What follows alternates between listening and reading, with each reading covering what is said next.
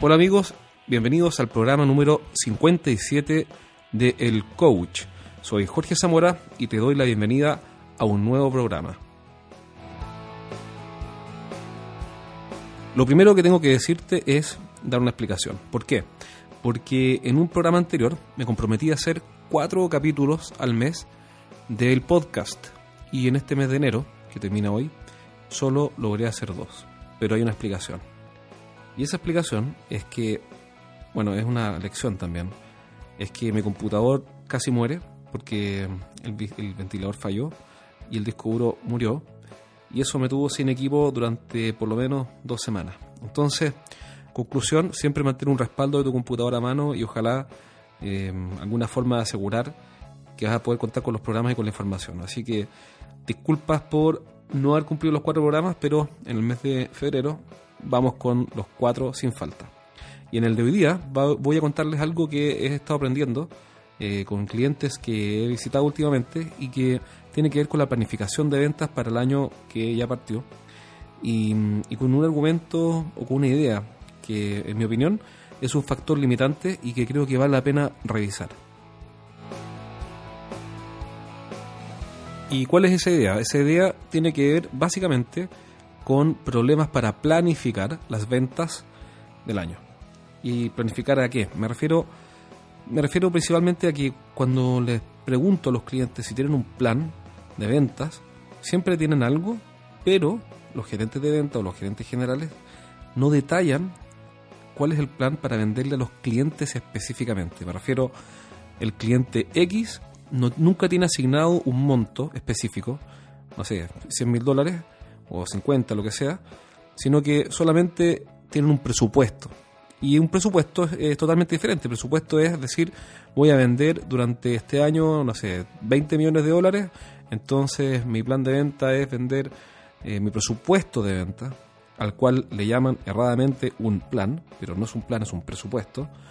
Mi presupuesto de ventas es vender 1.500.000 dólares en enero, 1.500.000 en febrero y así sucesivamente hasta completar la suma del presupuesto en X millones de dólares al año. Y con eso tengo mi presupuesto. Pero le llaman plan, pero es un presupuesto porque eso solamente asigna un valor total a la, a los clientes, a la, venta de la empresa, que en algunos casos está detallado por línea de productos, pero, pero nunca indica, no digo nunca, pero muchas veces no indica cómo vamos a construir esos números en función de a quién le vamos a vender esos productos. O si habla de las líneas, no dice o no explica a quién le vamos a vender esas líneas de productos o de servicios. Entonces hay una especie de reticencia o de temor de fijar valores por cliente cuya suma naturalmente es el cumplimiento del presupuesto del mes y agregado, agregando termina siendo el presupuesto del año. Entonces hay como una especie de temor o de reticencia a ponerle un valor a cada cliente. Lo que todavía no es un plan de cuenta, sino que todavía sería parte del, del presupuesto es el primer elemento que necesitamos para después hacer un plan de cuentas, pero dentro de un plan de ventas que tiene varios elementos, este sería por lo menos tener un presupuesto por cliente. ¿Y cuál es la razón? Bueno, la razón que argumentan es la siguiente. Ellos lo que dicen, generalmente, y creo que es un error y por eso te lo cuento en este programa, es que yo no puedo saber cuánto va a comprar el cliente X. Por ejemplo, voy a inventar que nosotros vendemos equipamiento para la industria y uno de nuestros principales compradores, por ejemplo, es una empresa que tiene mm, eh, mucho bodegaje ¿ah? y nosotros vendimos, vendemos equipos para, para esa industria. Entonces eh, tenemos como cliente a Prisa, por ejemplo, que es un distribuidor de artículos oficina que tiene muchos metros cuadrados de bodegaje. Entonces eh, el gerente dice, mira, yo no le puedo asignar un valor un monto a Prisa para este año, porque yo no sé cuánto va a comprar Prisa, Prisa y no sé si es que Prisa va a poder eh, va a tener presupuesto. Por ende, no puedo asignarle, no sería serio asignarle un valor a Prisa dentro de mi presupuesto de ventas 2016. Entonces, ¿cómo se responde esa objeción? Yo sé que puede sonar muy pesada la respuesta, de hecho, en alguna ocasión la tiré así nomás sin anestesia, como, como se dice. Y claro, eh, no sé si fue lo mejor, pero por lo menos la respuesta es correcta. Y es, mira, ¿Y cuál fue la respuesta cuando apareció esa, esa objeción? Es, tu trabajo es saber si Prisa o si ese cliente X va a comprar este año o si tiene presupuesto para comprar este año y hacer la investigación. Ese es tu trabajo, tanto como gerente de ventas como si eres un vendedor que tiene eh, algunas cuentas muy importantes asignadas. Entonces, eh, cuando alguien dice, oye, yo no sé si mi cliente tiene presupuesto o si mi cliente va a comprar este año o va a renovar sus compras, lo que está diciendo es, oye, yo no he hecho mi trabajo y no tengo idea, no he investigado a mis clientes más importantes. Claro, lo más cómodo es decir, eh, no lo sé, es imposible saberlo. Pero, pero para que nos vaya bien en las ventas no podemos ser cómodos, tenemos que ser proactivos. Y cuando somos proactivos salimos a investigar y averiguar cuáles son los planes de mi cliente de abastecimiento para este año, cuáles son sus presupuestos, cuáles son sus problemas o sus insatisfacciones, dónde está teniendo dificultades y cómo calzamos nosotros con nuestro mix de soluciones, de ofertas, de productos, o servicios dentro de ese plan y, dentro de esas necesidades. ¿Cómo calzamos con los problemas y con el presupuesto que tiene? Y, si yo no hago esa investigación, la verdad es que no estoy siendo proactivo, estoy siendo reactivo. Estoy esperando a que mi cliente, que todos los años o cada dos años me compra, me llame para comprar. Y eso no es ser un vendedor, eso es ser un tomador de pedidos. Eso es sencillamente ser reactivo. Y si es para eso, la verdad es que el rol del vendedor o de un vendedor que agrega valor no se justifica. Entonces, ¿cómo se hace esto? Como regla práctica, em, es muy sencillo. Lo único que hay que hacer es levantar información. Hay que ir a investigar. Y eso más que una regla práctica es un principio de la venta, pero, pero por ahora llamémoslo regla, regla práctica. Y lo que hago yo, y no, no, lo hago en febrero ni en marzo, sino que lo hago a final, por último, a final del año anterior, es decir, en diciembre de 2015, voy a preguntarle a mi cliente y voy a investigar qué problemas relacionados con nuestro mix de, ofertas, de productos y servicios, qué problemas no ha podido resolver, qué problemas han aparecido, eh, cuál es su cuello de botella, cuál es la principal restricción de su proceso, qué tipo de ayuda necesitaría o necesitaría de nosotros, y preguntarle algo tan sencillo como, oye cliente, eh, ¿cómo podemos ayudarte durante el próximo año a mejorar tu proceso, o mejorar tu producción, a mejorar tu logística, o mejorar esta área específica en la que trabajamos juntos? y escuchar atentamente, y ojo, escuchar activamente sin interrumpir. En resumen, para poder responder esa pregunta, que es bien exigente, ¿cuánto vamos a planificar o presupuestar, mejor dicho? ¿Cuánto vamos a presupuestar para nuestros clientes más importantes como monto de venta? Lo que tenemos que hacer es investigar y investigar en profundidad. Una herramienta práctica que recomiendo y que, hacemos en los planes de venta es sencillamente una ficha de cuentas. Y una ficha es sencillamente algunos campos o algunas variables que necesita llenar con la información crítica o básica para poder evaluar el verdadero potencial de compra de un cliente durante el año 2016, por ejemplo, en este caso. Entonces, en esa ficha ponemos la información esencial, como por ejemplo presupuesto, segundo, eh, cuáles son los planes de renovación de equipamiento o de servicios, cuáles son las nuevas áreas o nuevos departamentos o nuevas instalaciones que va a construir o que va a ampliar, si es que lo va a hacer este año o no, si es que mm, quiénes toman las decisiones, quiénes son los encargados o en, en qué otras áreas podemos ayudar a nuestro cliente, y si es que nos puede patrocinar para entrar en otras áreas o en otros departamentos de la empresa eh, etcétera. Entonces definimos una serie de, campos, por decirlo así, no es necesario tener una base de datos, un CRM muy avanzado, normalmente lo hacemos en Excel y así mantenemos toda la información por clientes ordenada en las pestañas, pero lo interesante es que ya tenemos la información básica para poder decir, ¿sabes qué? A este cliente sí tiene sentido asignarle 300 mil dólares o 500 mil dólares, ¿por qué? Porque eh, de acuerdo a esta información sí cabe, eh, hace sentido este valor. Y entonces recién tenemos las condiciones básicas para poder empezar a elaborar nuestro plan de ventas. Y aquí viene otra objeción muy común, y que lo escucho todo el tiempo y que tiene mucho sentido por lo demás, que dicen, ¿sabes qué? Mira, ok, hasta aquí me parece fantástico, pero yo no puedo hacer esto, como me pasó recién con una empresa de transporte, para 600 cuentas eh, que tenemos nosotros registradas. Así que muy buena idea, pero te lo agradezco, pero a mí no me sirve porque tengo 600 clientes. Bueno, eso es muy lógico también, es una muy buena objeción, es, natural.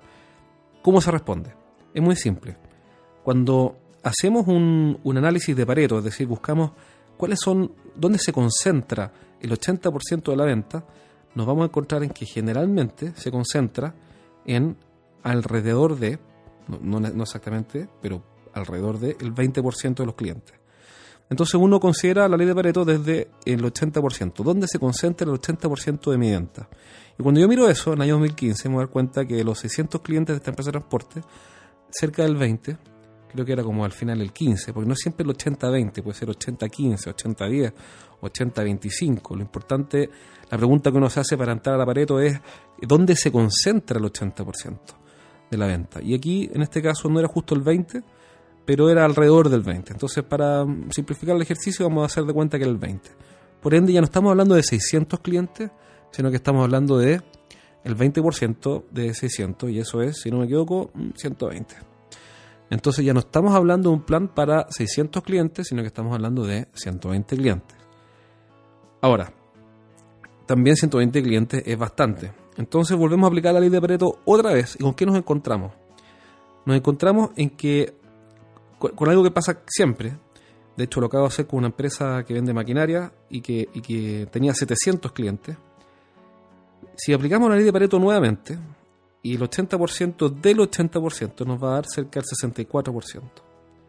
Que se concentra ¿dónde? En el 20% del 20%, que es cerca del 4%. Es decir, una relación ahora entre una segunda derivada, por decirlo así, de la ley de Pareto, que nos lleva a el 80 del 80, es decir, el 64% que se acumula en el 4% de los clientes. Y si yo vuelvo a aplicarlo una tercera vez, y esto es, nada más que matemática, me da que el 80% del 64% es cerca del 49, o vamos a decir ahora, para ejercicio mental, 50% de la venta, que se acumula en el 20% del 4% anterior. Es decir, aplico el 80 por 80 por 80 y me da que se concentra ese 50% en el 20 del 20 del 20. Y el 20 del 20 del 20% es 0,2 por 0,2 por 0,2, es 0,8 o 1%. Y por eso hablamos siempre, para hacer análisis y planificación, de la regla del 51, es decir, el 50% de la venta que se concentra en el 1% de los clientes. Y eso fue lo que hicimos. Buscamos el 1% de los clientes que acumulaban, en realidad buscamos dónde se acumulaba el 50% de la venta en esta empresa de maquinaria, eran 700 clientes y nos, llevó a 53. Es decir, de una empresa que vende máquinas por 50 millones de dólares al año, con 700 clientes activos, tan solo 53 clientes acumulaban el 50% de la venta. Estamos hablando de 53 clientes que tienen la mitad de la venta de la empresa concentrada. ¿Y qué es la buena, cuál es la buena noticia pues, de aquí? Es que como tienen 9 vendedores, o digamos 10 para el ejercicio, si yo le asigno 5 clientes a cada uno de esos vendedores, entonces ya puedo eh, eh, planificar, primero presupuestar y después planificar las acciones para llegar a ese presupuesto, a ese monto de venta, de 53 clientes con 5 clientes por cada vendedor. Es decir, asignándole 5 clientes a cada vendedor, tengo cubierto el 50% de mi presupuesto de venta anual y de ahí empiezo a construir mi plan de venta. Entonces, no es una cuestión tan difícil. Si uno aplica la ley de Pareto, se concentra en lo esencial. Puedes aplicarla una o dos veces, o si quieres tres, da lo mismo, dependiendo de cuál sea tu capacidad eh, de gestión, en el sentido de qué tantas cuentas puedas abordar o cuántos clientes puedes atender o, trabajar coordinadamente con tu equipo. Pero en este caso lo aplicamos tres veces y llegamos a que la verdad era que era como que el, 7, el 50% de la venta se acumulaba como en el 7% de los clientes. Y no en el 1%, sino que en el 7%. Bueno, da igual, eran como 53 clientes. Y con eso ya podemos controlar gran parte de nuestra venta aplicando la ley de Pareto. ¿Y qué viene entonces? Ahora viene investigar, pero no investigar a 300 clientes, no, sencillamente hacer esa investigación básica de cuáles son sus planes de inversión, cuál es su presupuesto, cuáles son sus necesidades, en qué contratos o en qué convenios están participando, en qué licitaciones van a participar, cómo, cuáles son las más importantes y cómo calzamos nosotros en esas licitaciones, etcétera, etcétera. Pero fíjate, ya no con 300, sino que con tan solo 53 clientes. ¿Y ese trabajo quién lo hace? ¿El gerente de venta? No.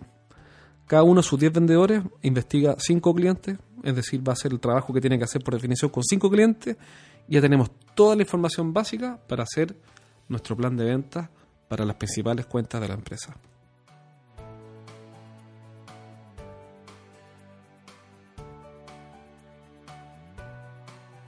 Entonces, como regla práctica, vamos en dos reglas prácticas. Primero, tenemos que investigar para poder fijar un monto que es nuestra meta por cliente, nuestro presupuesto por cliente, clientes relevantes, por supuesto. Y segundo, que aplicamos la regla del 51, buscamos dónde se concentra el 50% de la venta y va a estar muy probablemente concentrado en poquitos clientes. Y ahí ya podemos empezar a trabajar. ¿Y quién hace ese trabajo? El vendedor. Es decir, tenemos dos grandes ideas que nos ayudan a resolver el problema o el desafío de cómo asignarle un valor, una meta de venta a nuestra cartera de clientes. Y tercero, ahora lo que hacemos es el plan. Entonces, si Prisa, por ejemplo, nosotros después de investigar determinamos que tiene un potencial de compra para el 2016 de 300 mil dólares de nuestro equipo, entonces ahora comienzan las preguntas del plan. Pero plan no general, sino que plan para Prisa. Decimos, ¿qué tenemos que hacer o qué debe suceder para llegar a ese monto de venta de, por ejemplo, 300 mil dólares en Prisa? ¿Qué información de la que tenemos podemos usar para preparar acciones concretas, específicas y medibles con nombre y apellido del dueño de esas acciones con ese fin. Entonces, por ejemplo, vamos a suponer que tenemos un cliente que, como el de Prisa en este ejemplo, que tiene el presupuesto de 300.000 autorizados, pero necesita la confirmación de, eh, por ejemplo, el gerente general y la confirmación del directorio porque están reduciendo costos. Entonces, si bien está aprobada la partida, siempre necesitan hacer un doble chequeo antes de aprobar una compra o una inversión de ese tamaño. Entonces, la pregunta que uno puede hacer es cómo preparamos, o primero, cómo convencemos o cómo le mostramos al comprador o a los usuarios la necesidad de renovar su equipamiento este año. Después podemos preguntarnos, ¿y cómo lo preparamos a él o a ellos para que sean auspiciadores nuestros dentro de la cuenta, en esa empresa misma, eh, cómo, cómo ellos van a vender internamente este día? Otra pregunta es, ¿quiénes serían eventualmente los detractores o quiénes se opondrían a esta compra de 300 mil dólares durante este año en prisa? Otra pregunta que podemos hacernos es, ¿cómo podemos convertir esos detractores en aliados? ¿O cuáles son las posibles objeciones? ¿O cuáles son las objeciones que ya hemos detectado? ¿Cómo responderemos a esas objeciones? ¿Con quién debemos comunicarnos primero y con quién después? ¿Quiénes podrían ser nuestros principales aliados y cómo podemos fortalecer esa relación? En fin, ahí la gracia está en hacer las preguntas. Y esas preguntas nos van a llevar a acciones concretas, medibles, específicas, con nombre y apellido del dueño, para hacer un plan de cuentas clave que nos permita ir construyendo nuestro plan de venta 2016.